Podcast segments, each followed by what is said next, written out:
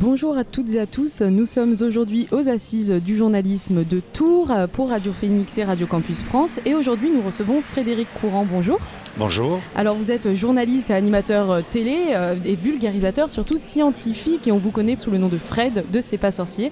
Alors de quoi est née cette volonté d'éduquer le grand public en fait à la science? Euh, Je pense que c'est sa propre curiosité au départ que l'on a, c'est-à-dire qu'on a envie de comprendre le monde, on a envie de comprendre les choses, et pour ça on va à la rencontre. C'est la chance de faire ce métier de journaliste. On a la possibilité d'aller à la rencontre de, de gens, de scientifiques par exemple, qui vont vous aider à comprendre le monde. Et à partir de là, bah, vous avez envie de le partager avec les autres et de le raconter aux autres. Tout simplement, je crois. Mais je crois que le point de départ, c'est la curiosité. Est-ce que vous diriez que les journalistes ont un rôle capital dans la vulgarisation euh, scientifique? Pas que scientifique d'ailleurs, mais euh, oui, je pense qu'ils ont un rôle, euh, ils ont un rôle capital. Euh, de plus en plus, les scientifiques aussi eux-mêmes savent le faire et ont appris à le faire. Avant, vous savez, on disait souvent qu'ils restaient un peu les scientifiques dans leur tour d'ivoire. Ils sont descendus depuis un moment, pas tous, mais enfin dans la grande majorité, ils sont tous descendus de leur tour d'ivoire ils ont beaucoup de plaisir à partager avec tout le monde. Donc voilà, mais au même titre que les journalistes. Hein. mais de façon générale, un journaliste, il doit davantage être là comme un passeur d'informations entre le public et, le monde de la connaissance, plutôt comme un expert, comme on les présente souvent. Pour beaucoup, euh, C'est pas sorcier, ça a été quand même à la base, enfin on a grandi avec ça pour beaucoup, en tout cas je parle pour notre génération. Est-ce qu'on peut dire un petit peu que c'est cette émission qui a vraiment démocratisé la vulgarisation scientifique? Euh, vous savez, il y en avait d'autres avant, hein, je pense. Il y en a eu d'autres euh, dans, dans d'autres pays. Je me souviens, nous, on a pris euh, derrière Jérôme Bonaldi, qui avait une émission sur Canal Plus à l'époque, qui s'appelait Dit Jérôme, qui faisait déjà de la vulgarisation scientifique. Il y a Chevalet, qui était sur TF1, vous ne l'avez pas connu, mais qui, mais non, mais qui, qui, qui, rentrait déjà dans les journaux télévisés, qui venait avec des maquettes sur le journal télévisé de TF1 pour expliquer comment fonctionne la navette spatiale. il y avait des qui existait euh, quand même. Mais ouais, peut-être que quand même, il s'est passé un truc avec C'est pas sorcier. Qu'est-ce qui est le plus dur à vulgariser? Parce que vous avez quand même traité un certain nombre de sujets en 20 ans d'émission. Qu'est-ce qui a été le plus dur à vulgariser comme science? Parce qu'on prend vraiment le spectre des sciences au sens large. Bah, tout ce qui relève euh, davantage du domaine de l'abstraction. Hein. Quand vous pouvez fabriquer une maquette pour montrer comment marche un volcan, là ça va, c'est pas trop dur. Quand il s'agit d'expliquer l'intelligence artificielle, ça devient un petit peu plus dur. Quand il s'agit d'expliquer le monde quantique, c'est encore plus dur. Alors vous pouvez toujours prendre l'histoire du chat de Schrödinger qui... Euh, et voilà, vous pouvez très bien dire, ben voilà, je, peux être à deux endroits en même temps.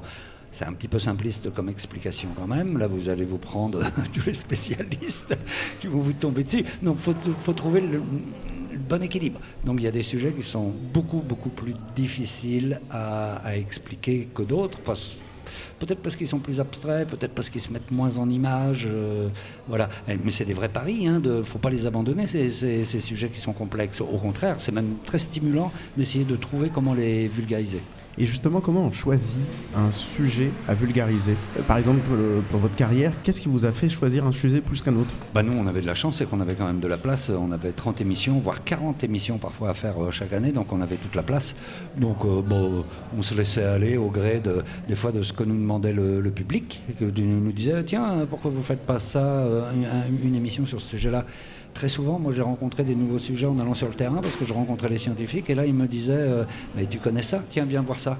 Ah ben, je revenais à la rédaction en disant bah, J'ai découvert un truc sur le terrain incroyable qu'on pourrait raconter et tout. Les sujets sont inépuisables. Et puis en plus de ça, la science évolue.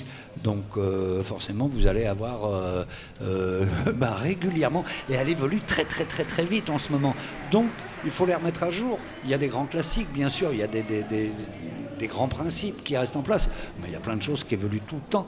Donc vous n'avez que l'embarras du choix. C'est ça qui est génial quand même. Quand on parle de vulgarisation scientifique, on pense beaucoup, presque tout le temps, à de la science un peu dure, physique, chimie, euh, les espaces. Et pourtant, euh, vous l'évoquiez déjà dans la conférence de presse dans laquelle on vous a croisé, c'était euh, la vulgarisation scientifique ne s'arrête pas à cette science dure. Comment vulgariser les sciences humaines finalement? Est-ce que c'est pas le plus compliqué? C'est pour quand on fait de la télévision, c'est pas forcément le plus facile à mettre en image. Ça se traduit souvent par des discours plus que par des situations. Donc ça, c'est une des difficultés. mais en réalité, euh, vous ne pouvez pas les exclure et vous ne pouvez pas les séparer aujourd'hui. Euh, je veux dire, l'étude des populations, ça va aussi avec l'étude du climat. Je prends un exemple classique, hein, extrêmement classique, mais donc vous pouvez très bien étudier le climat et avoir un climatologue qui va avoir beaucoup d'intérêt à discuter avec un démographe euh, mais c'est la même chose, vous savez, sur euh, les risques naturels ou les choses comme ça, le comportement des individus face aux risques naturels. Pourquoi on se réinstalle tout le temps dans des endroits qui sont dangereux? Euh, On a l'impression que c'est dans la nature de l'homme. C'est un mélange de, connaissances du terrain, de géologie et de, de sciences humaines. Et j'adore, moi, les faire se rencontrer sur des plateaux parce qu'en général, à la fin d'une émission, ils se disent Ah bah tiens, on se connaissait pas, mais on pourrait peut-être bosser ensemble. Et ça, c'est bien. Et la science, elle devient de plus en plus, euh, je sais pas si c'est le bon mot, mais transversale comme ça. Et, euh, c'est bien, mais dans de nombreux domaines. Bah, regardez, euh, tout, l'intelligence artificielle pose des problèmes éthiques, des questions éthiques, des problèmes de. Donc, bah, il y a des scientifiques qui font des sciences humaines, il y en a d'autres qui font des sciences dites plus dures, et ils sont amenés naturellement à travailler de plus en plus ensemble. Cette qu'évoquait Alexandre, c'est ils se sont lancés cette année, et vous y avez participé parce que vous avez lancé l'esprit sorcier qui est euh, de la vulgarisation scientifique sur le web. Alors pourquoi avoir euh, quitté, on va dire, la télé pour le web? C'est pas moi qui ai choisi là-bas de quitter la télé, euh, c'est la télé qui a choisi de me quitter. Mais on n'a pas lancé l'Esprit Sorcier cette année. L'Esprit Sorcier, on l'a lancé en 2015-2016. ce qui est intéressant, c'est que vous revenez sur la télé cette année. Oui, parce qu'on aime bien ça, et puis parce qu'on aime bien avoir tous les écrans. Mm. de, la télévision, le web, les, les smartphones, avoir, être le euh, être un peu partout, sur tous les écrans. Alors on est moins dans les cris, euh, mais être sur tous les écrans pour pouvoir diffuser le plus largement possible en fonction, euh, vous, je suppose que vous ne regardez pas forcément les mêmes écrans que moi, peut-être aujourd'hui. Il faut être présent partout. Les plus jeunes regardent la télé chez eux avec leurs parents. Être présent partout, ça veut dire s'adresser à tout le public Ah bah c'est ça le but. Ça, ça c'est quand même le but. Donc en 2016, on crée l'Esprit Sorcier qui est un site mm. et qui est une chaîne YouTube aussi. Et puis on a fait ces derniers temps avec, euh, avec euh, la crise Covid euh, pas mal, beaucoup, beaucoup, beaucoup d'émissions. On a beaucoup travaillé avec les organismes de recherche, avec des institutions, etc.